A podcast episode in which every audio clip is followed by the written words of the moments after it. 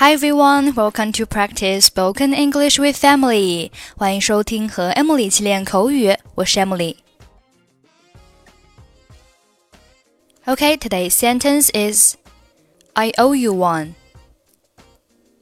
I owe you one. I owe you one. O O W E 动词有欠什么什么债的意思。O 加 somebody 再加一定数量的钱，就是欠某人多少钱。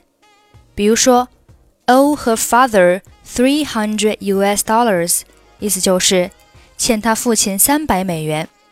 因为有欠什么什么债的意思，所以 owe 可以引申为欠某人一个人情。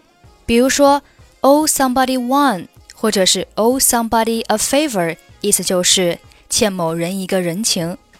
所以，I owe you one。意思就是我欠你一个人情。你好，汤姆，你觉得昨天的晚餐怎么样？Hello, Tom. How do you find the dinner yesterday? 非常好，那可能是我吃过的最好吃的食物。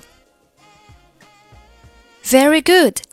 That may be the most delicious food I have ever eaten. 你能这样说，我非常感谢。It's nice of you to say so。我真的很感激你邀请了我。I really appreciate you for having invited me。别提了，咱俩都是老朋友了。Don't mention it. You know, we're old friends. 不管怎样，我欠你一个人情。你今晚有空吗？Anyway, I owe you one. Are you free tonight? 有啊，怎么了？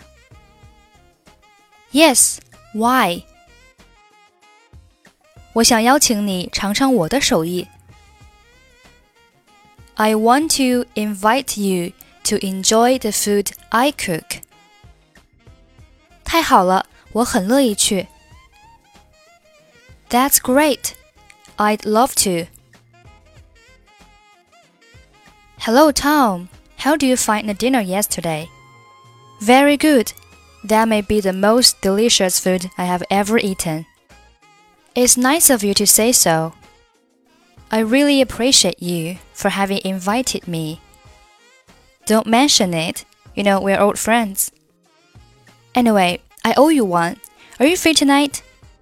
Yes. Why? I want to invite you to enjoy the food I cook. That's great. I'd love to. Okay, that's it for today. 获取更多地道美语发音秘籍，欢迎关注微信公众号“英语主播 Emily”。I'm Emily. I'll see you next time. Bye bye.